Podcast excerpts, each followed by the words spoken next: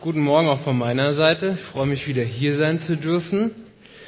Thema habt ihr ja schon gehört, über das ich heute predigen darf, will und soll. Und ähm, ich möchte mit, äh, damit anfangen, dass ich ein bisschen was von mir erzähle. Die, die mich vielleicht schon ein bisschen länger kennen oder auch in anderen äh, Situationen Berührungspunkte mit mir hatten, die wissen, dass ich ähm, ein leidenschaftlicher Musiker bin. Und das hat ganz früh angefangen, so in der Jugendzeit. Und ich muss ehrlich sagen, so das Pop-Business, das war nicht so ganz mein Ding. Das war eher so Rock, Hard Rock, Metal. Und dann haben wir angefangen, eigene Songs zu schreiben. Ich hatte äh, so lange Haare äh, und das glaubt mir immer keiner. Deswegen war ich mal so frei und habe euch mal ein Bild mitgebracht. Das ist von meinem Führerschein. Wird Zeit, dass die müssen jetzt erneuert werden. Äh, darauf spekuliere ich. Dann kommt da ein Bild, auf dem man mich auch wieder erkennt äh, hatte erst überlegt, ob ich euch sage, ich habe euch einen Seelsorgefall mitgebracht und zeige euch ein Bild. Ihr hättet mich bestimmt nicht erkannt. Äh, schwarz geschminkt, schwarz lackierte Fingernägel, abends auf die Rockkonzerte, Headbang, Pogen und natürlich auch Lobpreis. Ungeschminkt und nicht mit schwarzen Fingernägeln. Das war äh, mein Ding in der Musikszene und ähm, ich bin da voll drin aufgegangen. Und mein Traum so als 16-, 17-Jähriger war es, einmal richtig groß rauskommen einmal richtig Rockstar werden. Ja, wir hatten, wir hatten wirklich 10, 12, wir, hatten, also wir haben bestimmt 50, 60 eigene Lieder geschrieben und wir hatten immer so eine Setlist von 10, 12 Liedern. Wir hätten locker mal ein Album aufnehmen können. Ähm, ja, ihr seht, wo ich bin. Ähm, wir leben nicht in Amerika. Der Traum ist nicht wahr geworden.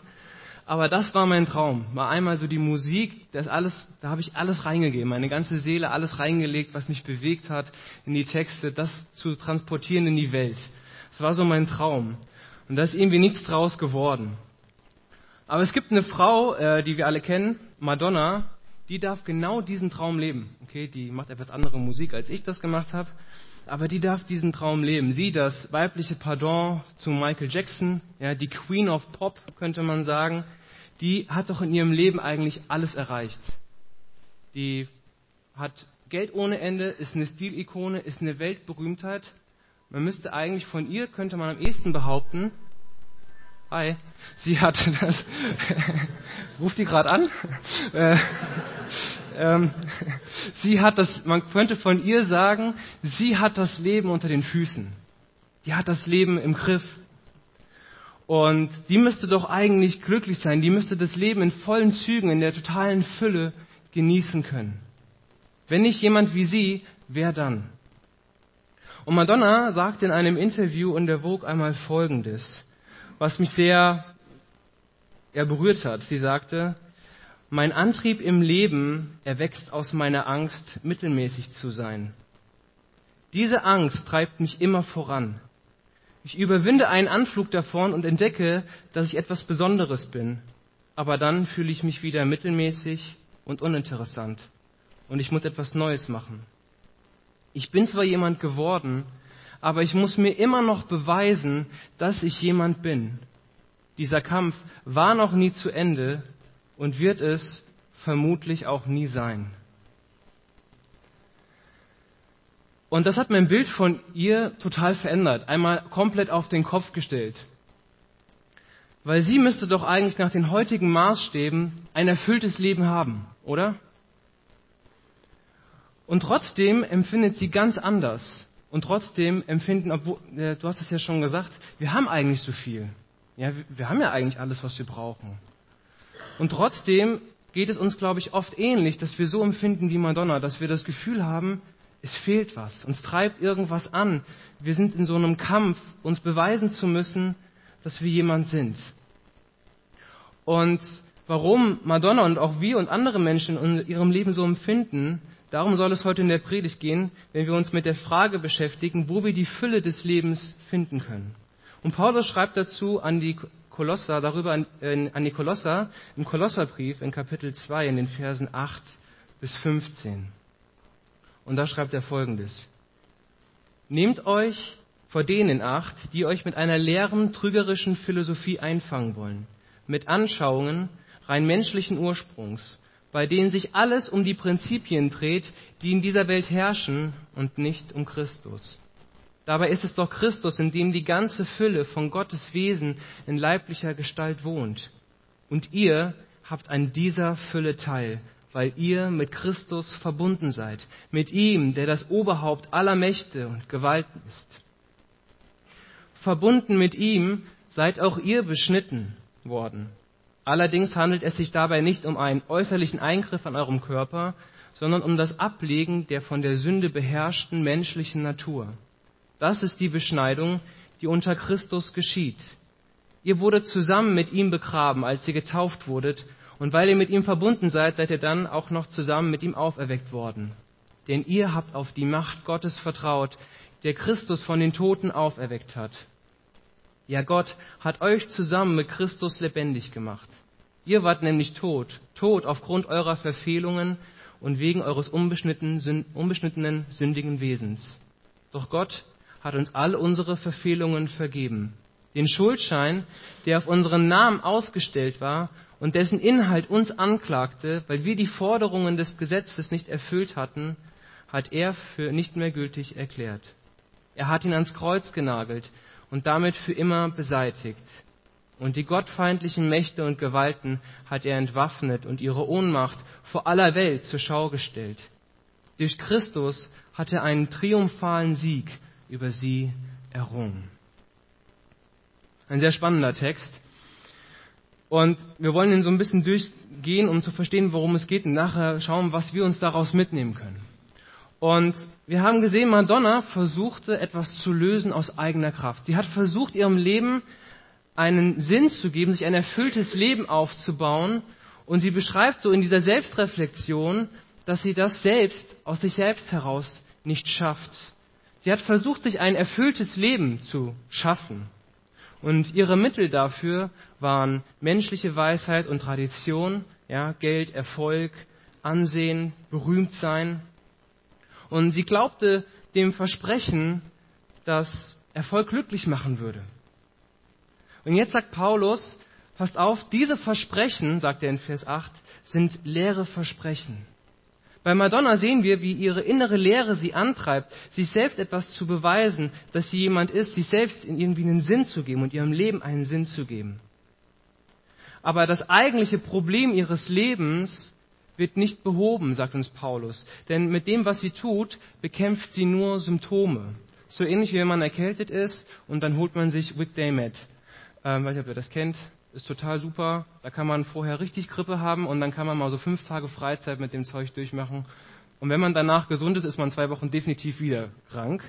Aber man kann so alles, was an Symptomen ist, einmal wegdrücken, aber das eigentliche Problem ist nicht behoben. Und das eigentliche Problem bei Madonna in ihrem Leben, was sie beschreibt, ist innere Leere und Sinnlosigkeit. Das versucht sie zu verdecken aus eigener Kraft, dass da was nicht stimmt, damit der Schein nach außen hin richtig ist. Aber in der Selbstreflexion merkt sie, sie ist gefangen in einem System, sie ist gefangen in sich selbst. Und man muss, glaube ich, ehrlich sagen, ich glaube, viele Menschen, die in einer ähnlichen Situation sind und es leugnen, sind vielleicht an dem Punkt einfach nicht so reflektiert, wie Madonna das ist, wenn sie ihr auf ihr Leben schaut. Und Paulus kennt das Problem und die Christen in den Gemeinden ebenfalls. Das Problem, was Madonna hier beschreibt, sehen wir ganz am Anfang der Bibel. Es ist dieses Getrenntsein von Jesus, diese Trennung von Gott.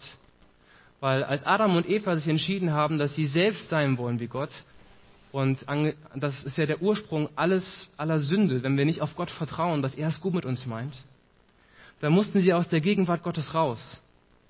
Aber Gott hat den Menschen geschaffen für die Gemeinschaft mit ihm und eine tiefe Sehnsucht in sein Herz gelegt, Gemeinschaft mit Gott zu haben. Und als der Mensch jetzt aus der Gemeinschaft mit Gott rausgegangen ist, ist diese tiefe Sehnsucht nach Gemeinschaft, nach Nähe zu Gott, nach dem Verbundensein mit Gott, nach einer geklärten Beziehung mit Gott geblieben. Und das weiß Paulus und das ist das, was Madonna in ihrem Herzen verspürt. Und alle Versprechen, die die Welt ihr gemacht haben, auf die sie sich verlassen hat, die haben sie letztlich auf sie selbst zurückgeworfen. Und man könnte sagen, das, was sie umtreibt, ist ihre Verlorenheit, ihr Getrenntsein von Jesus, weil sie Jesus nicht kennt. Und die Christen in den ersten Gemeinden kannten das. Und deswegen sagte Paulus auch, Hey, ihr lieben Gemeinden, erinnert euch daran, dass die Fülle des Lebens in der Beziehung zu Jesus selbst liegt.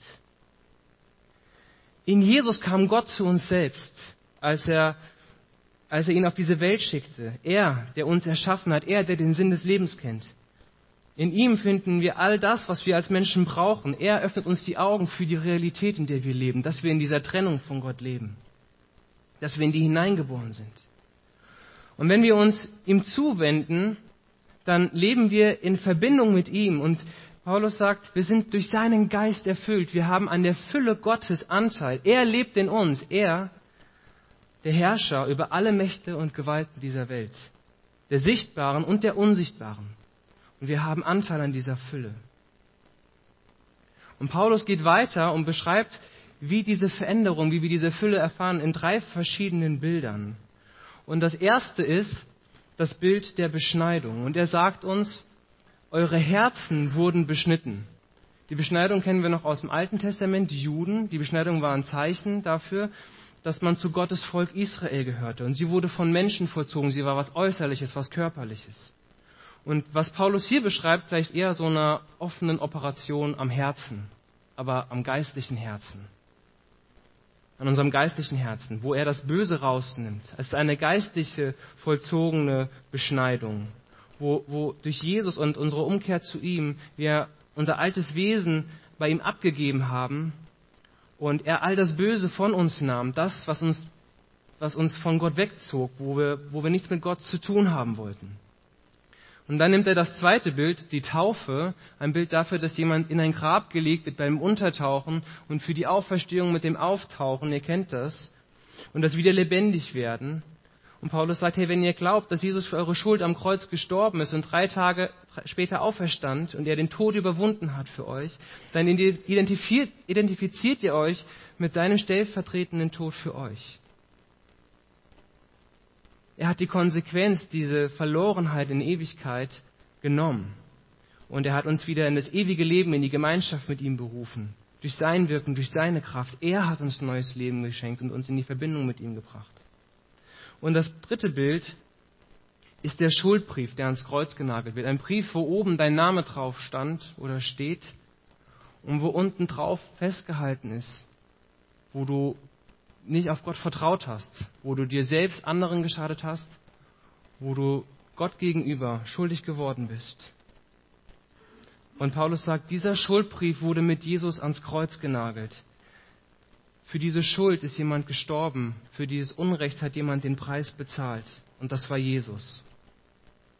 Das sind die drei Bilder. Und Paulus sagt, und als Gott das getan hat, als, Jesus, als das in Jesus passiert ist, da hat er Satan und seine Mächte, und jetzt steht da wörtlich, steht da, er hat sie ausgezogen. Und wir wissen, wenn, ähm, also mir ist das zum Beispiel mal passiert in der Schule, war ganz böse, war auch ziemlich beschämt, hat mir jemand auf der Schule mal die Hose runtergezogen, samt Unterhose. Jetzt kann ich drüber lachen. Ihr dürft auch lachen, wenn ihr oder schmunzeln. Äh, aber das ist sehr beschämt, wenn man ausgezogen ist, wenn man nackt dasteht. Er hat sie beschämt, er hat sie seiner Macht beraubt, sagt Paulus hier.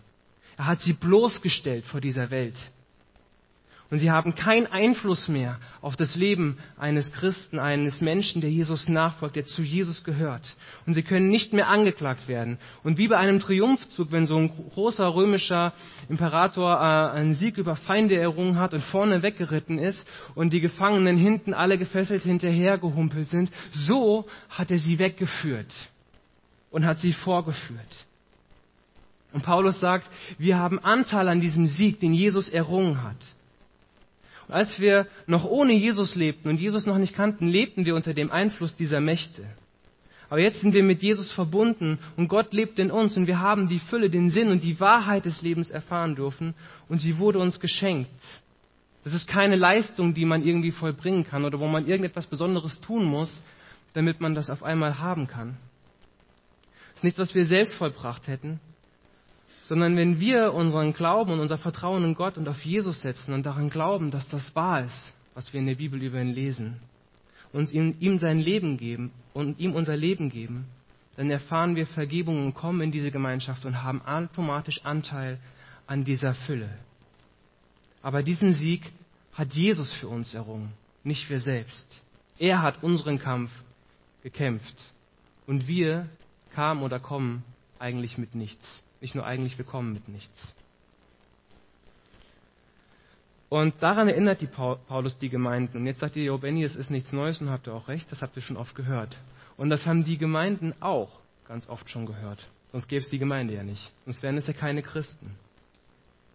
Trotzdem ist das wichtig, genau das immer wieder und immer wieder zu hören.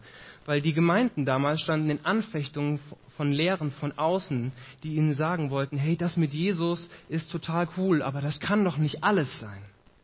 Das kann doch nicht wirklich alles sein im Leben. Und ich habe euch gerade eben gesagt, die Fülle des Lebens habt ihr eigentlich. Und dann stellt sich ja auch die Frage, warum fühlt ihr euch anders? Oder warum erleben wir das oft anders? Und das ist der Punkt, wo wir in die Anwendung kommen. Paulus sagt den Gemeinden in Vers 8, liebe Leute in Kolosseer und Laodicea, bitte nehmt euch in Acht vor den Weltansichten und Werten dieser Welt. Er sagt Philosophie. Das war nicht nur, waren nicht nur die griechischen Philosophen mit gemeint, sondern die ganzen Weltansichten, die vorherrschend waren. Denn das sind, das sind leere Täuschungen, das kommt aus menschlicher Weisheit, das kommt aus Tradition. Und die besiegten Mächte dieser Welt benutzen das, Satan gebraucht das, um euch von Jesus wegzuziehen, um euch, die, euch dieser Fülle der Freude, des Friedens zu berauben, den ihr eigentlich haben könntet. Passt auf, sagt er hier, dass ihr nicht von ihnen als Beute, als Kriegsgefangene gefangen genommen und weggeführt werdet. Passt auf, dass ihr nicht die Fülle des Lebens gegen leere Versprechungen und Täuschungen eintauscht. Und ich glaube, dass wir heute genauso wie die Gemeinden damals in Anfechtungen stehen. Nur weil ähm, es uns wahrscheinlich oft ganz gut geht, ich fand es gut, dass du es gesagt hast, denken wir oft, wir haben ja so viel alles und die Fülle des Lebens ist ja eigentlich da. Und wir merken gar nicht, wie viele Dinge, die auch oft gut sind, eigentlich einen sehr, sehr negativen Einfluss auf unser Leben haben. Und ich glaube, dass der größte Einfluss und die größte Anfechtung, die wir heute erfahren, aus den Medien kommt. Und zwar auf, auf allen Kanälen. Im Fernsehen, im Internet, über dein Smartphone, wenn du die Amazon-App öffnest und sofort vorgeschlagen bekommst, was du dir als nächstes kaufen kannst, äh, wenn du auf eine Internetseite gehst, Zeitschriften, im Radio. Und das Ding ist, wir hören immer, reflektiert das, man denkt mal drüber nach, wir hören immer dieselbe Leier. Immer dieselbe Weltansicht. Immer dieselben Werte werden uns suggeriert. Ich habe mir sagen lassen, dass das früher bei weitem gesellschaftlich nicht so einheitsbreimäßig, nicht so homogen war, sondern dass es viel mehr unterschiedliche Meinungen gab und man sehr herausgefordert war, sich auch eine eigene Meinung zu bilden. Aber heute gibt es doch kaum noch gegensätzliche gesellschaftliche Meinungen. Und sobald jemand mal den Mund aufmacht und vielleicht wirklich eine andere Meinung vertritt, ist er doch sofort an einem Pranger gestellt. Und dass das überhaupt möglich ist, ist durch die Medien, die uns alle mitnehmen, ein Stück weit. Ich bin nicht überhaupt nicht dagegen, ja. Ich liebe Technik und ich konsumiere auch ganz viel Medien. Aber wir müssen uns diesem, dieses, dessen Einfluss einfach bewusst sein, den das auf uns haben kann. Und ich möchte euch mal drei Bereiche sagen, wo wir das, glaube ich, besonders merken. Und das eine ist, ähm, wo das in unser Leben schwappt, ist, dass wir in einer Zeit der persönlichen Erfüllung leben. Äh, mir ist es aufgefallen, also wir zu Hause gucken zum Beispiel ähm, kaum so private oder öffentliche Sender zu Hause auf dem Fernsehen. Wir gucken immer nur Prime und Netflix, weil wir ganz viele Serien suchten und so. Und, ähm, und dann haben wir äh, und dann haben wir nach, ähm, nach, nach Neujahr jetzt letztens haben wir dann mal wieder den Fernseher angeschaltet. Das war wirklich nach gefühlt nach Monaten. Und äh, auf einmal kam Werbung. Und was sieht man dann als allererstes, direkt wenn die Werbepause anfängt? Werbung für Fitnessstudios. Die Neujahressätze noch umsetzen. Es ist noch nicht zu spät. Ja, wir haben Anfang März. Aber komm, noch kannst du dich anmelden fürs Fitnessstudio und du kannst fit werden. Du kannst den Buddy bekommen, den du schon immer haben wolltest. Und wenn du diesen Buddy hast, dann wirst du Erfolg haben. Und wenn du Erfolg hast, dann bist du glücklich. Und wenn du glücklich bist, dann hast du ein Leben in Fülle. In unserem Fitnessstudio, ich gehe da auch hin, um körperlich fit zu bleiben, hängen so Sprüche, ist ja klar, äh, hängen da Sprüche wie, du tust es für dich, upgrade your life. Geil. Ähm, ja, ich muss immer schmunzeln. Und dann Dann immer diese pseudo-nassgespritzten Typen, die da so gerade am Muskeln äh, aufgepumpt und dann am Schwitzen sind, aber eigentlich gar nicht schwitzen. Ja. Und ähm, mein Vater, der hat mir letztens erzählt, dann ist er durch Gießen gegangen und da kam an einem Haus vorbei und dann war draußen ein Schild. Und da bot eine Frau tatsächlich professionelles Ego-Tuning an. Da kannst du dein Ego professionell tunen lassen für den maximalen Erfolg und die maximale Selbstoptimierung. Oder zum Beispiel, äh, wer von euch hat den Super Bowl geschaut? Keine Lehrer hier, die sich das leisten können? Doch. also ich kann das machen. Ich habe montags morgens frei. Äh, es ist mein Sonntag. Und ich habe tatsächlich mit Lehrern geschaut, deswegen frage ich. Und äh, Super Bowl total cool, kann man echt gucken, wenn nicht die ganze Werbung wäre. Also das ist so viel Werbung. Und dann immer Elite-Partner. Und was das Wort schon sagt, Elite-Partner, such dir den Partner, der zu deinen Wunschvorstellungen, zu deinem erfüllten Leben passt, der dir bei deiner Selbstoptimierung hilft, der dir nicht im Weg steht. Und wir sehen das auch oft vielleicht in einem Umkreis, wenn der Partner nicht mehr zu dem passt, was man irgendwie im Leben erreichen will, zur eigenen Selbsterfüllung, dann wird er halt ausgewechselt. So ich-zentriert ist das mittlerweile. So stark ist der Einfluss in dem Leben der Menschen, sich selbst zu erfüllen. Und wenn wir dann irgendwie Serien schauen oder Filme, dann sehen wir immer Menschen auf diesem Weg, auf dieser Suche nach der Fülle des Lebens. Die versuchen immer, sich ein erfülltes Leben aufzubauen mit Höhen und Tiefen und dann wird extra Spannung aufgebaut, weil die sich dumm verhalten oder irgendwas. Und dann am Ende gibt es dann das Happy End. Und in all diesen Dingen, die ich jetzt beschrieben habe, und da gibt es noch viel mehr, wenn ihr mal drüber nachdenkt, tritt eigentlich ganz unterschwellig die Versuchung an uns heran, die Fülle, die wir in Jesus Christus haben, gegen etwas anderes einzutauschen. Zu meinen, wir bräuchten noch mehr diese Täuschungen und diese leeren Versprechungen bekommen wir eigentlich täglich auf dem Silbertablett serviert. Und dann ist auch der Drang da, dass ich kenne es selbst. Ich rede überhaupt nicht verurteilen. Ich, ich könnte mich auch da hinsetzen und predigen. Ähm, dieser Drang ist da, sich selbst füllen zu wollen und diesen Dingen nachzugeben. Aber das Problem ist, dann, dass dann das Selbst, das Ich, zum Ideal wird, zu unserem Gott wird in unserem Leben. Und das Bild der Ebenbildlichkeit, dass wir nach Gottes Bild geschaffen sind, aber trotzdem in der Trennung von Gott leben, in einer gefallenen Schöpfung leben, wird völlig verzerrt und überspitzt dahin, dass der Mensch alles ist, dass er Gott selbst ist. Und die Gefallenheit wird ignoriert. Das ultimative Ziel ist Selbstoptimierung, was letztlich dann in Selbstsüchtigkeit ähm, endet.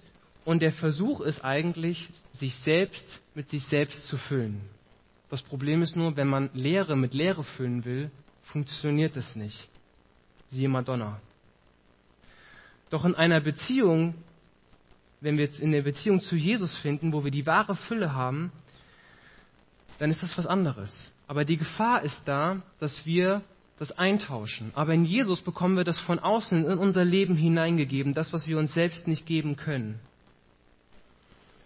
Und das mit der Selbsterfüllung klingt gut, das sieht auch gut aus, aber es ist halt eben nur Schein. Und Paulus sagt, im, suche die Fülle im Leben nur in Jesus. Und reflektiere dein eigenes Leben und schau, wo du es vielleicht gegen andere Sachen eingetauscht hast. Das ist das eine. Das andere ist, wir leben heute in einer absolut biologisierten Gesellschaft und auch Welt. Das heißt, unsere DNA, die Genetik, die Evolutionstheorie die haben mittlerweile in unserem gesellschaftlichen Denken eine autoritäre Rolle eingenommen. Das heißt, das bestimmt, also die Theorien und alles, was man da herausgefunden hat, bestimmt mittlerweile maßgeblich, wie wir unser Leben verstehen, wie wir unser Leben leben sollen, laut der Gesellschaft, und äh, wie wir das Leben in unserer Zeit verstehen. Für alles, was bevor wir, bevor das so groß geworden ist in unserer Gesellschaft, für alles gab es vorher was wir an moralischen Entscheidungen getroffen haben, hat man Verantwortung übernommen. Also es gab für die Dinge im Leben, die passiert sind, ähm, gab's, äh, ja, musste man eine Entscheidung treffen. Und mittlerweile gibt es für alle moralischen Entscheidungen, die wir treffen, eine genetische Erklärung. Das heißt, und das kommt daher, da die Evolutionstheorie der Versuch ist, eine Welt ohne die Existenz Gottes zu erklären, damit der Mensch kein Gegenüber hat, das über ihm steht, vor dem er sich moralisch verantworten muss. Wenn da niemand ist, vor dem ich mich verantworten muss, dann kann ich nämlich so leben, wie ich eigentlich will. Und wenn ich dann nur ein zufälliges Produkt der Natur bin, dann kann ich ja nichts dafür, dass ich so bin, wie ich bin. Und das wird uns als absolute und wirkliche Freiheit verkauft. Doch wenn du mal wirklich, wenn du mal länger drüber nachdenkst, wirst du merken, dass das sich das eigentlich beschränkt, dass du eigentlich gefangen bist. Du bist ein Gefangener deiner selbst, deiner eigenen DNA, ein Gefangener deines Schicksals. Und dann glaubst du, dass du unveränderlich bist und dass alle Anstrengungen und alle, ja, dich zu verändern einfach vergeblich sind. Weil dein Handeln und deine Persönlichkeit ist einfach nur ein Produkt der Natur und du hast keine Kontrolle darüber. Das heißt, ob du kriminell bist oder nicht, ist nicht deine Entscheidung. Ob du eine Sucht, eine Sucht hast in deinem Leben oder nicht, ist nicht deine Entscheidung. Ob deine sexuelle Orientierung auch nicht und ob du die lebst, ist nicht deine Entscheidung. Und ob du schüchtern bist oder nicht, ist auch nicht deine Entscheidung, sondern das genetische Material bestimmt dein Schicksal und deine Entscheidungen sind auf einmal völlig willkürlich. Und die Gesellschaft zeigt uns eigentlich ein Bild, wo auf der einen Seite eine total große Hilflosigkeit dargestellt ist und auf der anderen Seite wird jede moralische Verantwortung für das eigene Handeln abgegeben. Das Bild, das Jesus uns zeigt, ist völlig anders. Er sagt, wir können Verantwortung für unser moralisches Handeln übernehmen und wir müssen es auch. Und dass wir es können, ist gut, weil es gibt nämlich auch eine Lösung für unser Versagen. Er zeigt uns, dass Veränderung möglich ist, weil er mit seiner Kraft, mit der Jesus von den Toten auferweckt hat, in deinem und in meinem Leben wirken will. Geistliche Veränderung, Wachstum sind möglich. Das heißt, wir bekommen auch hier etwas suggeriert, was eigentlich in der, was uns dazu führt, Dinge zu denken und in unserem Glauben aufzunehmen und in unserem Glauben zu leben und zu handeln, wie es Gott eigentlich gar nicht möchte. Und das Dritte ist, wir können sehen, wie die Mächte in dieser Welt am Wirken sind. Wenn zum Beispiel das Ziel deines Lebens Erfolg ist ähm, und du Erfolg von der Gesellschaft definieren lässt, dann definierst nicht du, was Erfolg ist in deinem Leben. Dann definiert nicht Gott, was in deinem Leben Erfolg ist, was für dich Erfolg heißt, der eigentlich wüsste, wie das Leben funktioniert und wo die Fülle des Lebens zu finden ist, sondern die Gesellschaft definiert das für dich. Und du lebst nicht selbstbestimmt, sondern du wirst fremdbestimmt. Und dann wirst du den Werten dieser Welt nachfolgen. Und es gibt ja Unmengen an Literatur darüber, wie man das Leben meistern kann. Ich habe auch schon unglaublich viel davon gelesen. ist echt spannend. Aber du kannst das mal überlegen, was ist das in deinem Leben, was du als Ziel hast? Weil die Welt gibt dir ein unglaublich großes Angebot darüber, für was du leben kannst. Neben Jesus oder ein bisschen mehr als für Jesus. So unter der Woche fünf Tage und zwei Wochentage am Wochenende für Jesus. Und vielleicht musst du da was anderes für dich einsetzen als Erfolg. Doch das Problem ist bei all diesen Sachen, dass es diese innere Leere nicht nimmt, dass es das eigentliche Problem nicht löst, das wir haben. Das Problem der Trennung von Gott in unserem Leben wird nicht gelöst, weil es uns nicht zur Errettung führt. Es führt uns nicht zurück in die Beziehung zu ihm zur wahren Fülle. Und deswegen sagt Paulus, das sind leere Versprechen. Das ist nicht die Wahrheit, die euch da auf dem Silbertablett serviert wird. Das ist einfach nur menschliche Weisheit. Das zieht euch weg von Gott und es wirft euch auf euch selbst zurück und ihr bleibt leer. Und ich weiß nicht, wie das in deinem Leben ist, wenn du jetzt vielleicht schon ein bisschen drüber nachgedacht hast. Vielleicht bist du auf der Suche nach Fülle in deinem Leben. Und du fragst dich, wo finde ich die? Und siehst dich vielleicht in Madonna wieder, immer wieder verschiedene Sachen ausprobiert und trotzdem nie zu dieser Fülle gefunden. In Jesus ist diese Fülle vorhanden. Und er ist auch für dich persönlich am Kreuz gestorben und er liebt dich. Und er wünscht sich nichts mehr, als dass wir in dieser Fülle, die er uns schenkt, leben. Und wenn du das möchtest, dann hast du die Möglichkeit, nach dem Gottesdienst einfach auf jemanden zuzugehen oder wenn du mit jemandem hier bist, zu dem zu gehen. und das Gespräch zu suchen. Jesus steht da mit offenen Armen. Er wünscht sich nichts mehr, als dass du die Fülle des Lebens bei ihm findest. Und wenn du vielleicht mit Jesus schon länger unterwegs bist, dann stelle ich dir die Frage heute Morgen, wo hast du die Fülle, die Jesus dir in dein Leben gelegt hat, von den Dingen dieser Welt überdecken lassen, dämpfen lassen oder dir vielleicht sogar nehmen lassen? Und da gibt es zwei Sachen, die, ich, die lohnenswert sind, auch noch drüber nachzudenken, die ich dir noch mitgeben möchte. So zwei Indizien. Wenn dein Leben von tiefen Ängsten geprägt ist und von großen Sorgen, obwohl du Christ bist, dann kann es sein, es muss nicht sein, es kann aber sein, dass das vielleicht die Folge davon ist, dass du dein Vertrauen auf ein leeres Versprechen dieser Welt gesetzt hast. Und erfährst, was Madonna erfährt, in einem kleineren Rahmen. Denn wenn du in Jesu Nähe bist und er der Sinn deines Lebens ist und er die Fülle deines Lebens ist und du voll dich auf ihn ausgerichtet hast und mit ihm unterwegs bist, dann wird seine Wahrheit die Lügen in deinem Leben aufdecken und er wird die Ängste und die Sorgen vertreiben. Das haben wir vorhin gesungen. Und genau so ist es. Das heißt nicht, dass wenn wir mit Jesus unterwegs sind, dass es uns immer gut geht, dass uns alles im Leben hier auf dieser Welt gelingt. Denn was Erfolg für Gott bedeutet, ist etwas ganz anderes, was Erfolg in dieser Welt ist. Aber Gott will mit seiner Kraft in unserem Leben wirken. Und da gibt es vielleicht auch Gewohnheiten, die wir haben, alte Gewohnheiten, die wir schon lange haben, und das ist nicht easy, die einfach mal eben gerade so zu kippen. Weil wir haben das über Jahre hinweg eingeübt. Und diese zu verlernen und sich dazu verändern zu lassen, das braucht Zeit und Kraft. Aber diese Herausforderungen gehen du und ich nicht alleine an, sondern wir dürfen das mit der Kraft Gottes, mit seiner Hilfe tun, mit Jesus, der in uns lebt. Und ich lade dich ein, einfach wieder neu zu Jesus zu kommen aus diesem Hamsterrad, das Madonna beschreibt, auszusteigen. Und wir werden jetzt gleich ein Lied singen, das heißt No Longer Slaves. Und in dem Lied geht es darum, dass die Melodie Gottes des Liedes, das er singt, das er für uns bereithält, dass uns das wieder frei macht. Dass er uns umgibt mit seiner Gegenwart. Dass er uns frei macht von dem, was uns quält. Dass er es ist, der uns unsere Ängste nimmt. Wenn wir Kinder Gottes sind, dann sind wir keine Sklaven mehr der Angst, uns selbst etwas beweisen zu müssen.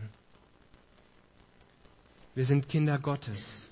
Und als wir schon geboren worden sind in unserem Mutter, in dem Mutterleib, unser Mutterleib, ja, in dem Mutterleib schon, hat er uns erwählt und hat mit Liebe nach uns gerufen.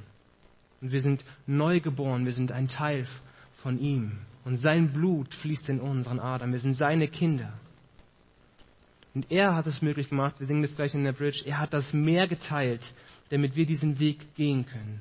Durch seine Liebe flieht die Angst. Er errettet dich. Und wir dürfen gleich das zusammen singen, dass wir Kinder Gottes sind. Ich bete noch mit uns. Herr, ich danke dir dafür, dass wir deine Kinder sein dürfen und dass die Fülle des Lebens in dir zu finden ist. Und du siehst, wie oft wir das weggeben für andere Dinge, anderen Dingen nachjagen und wie schnell das passiert. Und wir möchten dich bitten, Herr, dass du uns hilfst, das zu sehen, wo das in unserem Leben der Fall ist. Und wir danken dir dafür, dass du ja, uns nicht deswegen irgendwie fallen lässt, sondern dass du uns unglaublich liebst. Und dass du für all das schon gestorben bist am Kreuz, wo wir nicht auf dich vertrauen, wo wir Dinge tun, die du nicht gut heißt, die uns schaden und anderen. Hab Dank dafür, dass wir immer wieder zu dir kommen dürfen, so wie wir sind, aber dass wir nicht so bleiben müssen, sondern dass du uns veränderst, dass du in uns lebst und dass wir deine Kinder sind. Wir möchten dich bitten, dass wir immer mehr dieses Geheimnis des Evangeliums verstehen lernen und begreifen, was es heißt für uns heute in unserem Alltag. Begegne du uns wieder neu. Amen.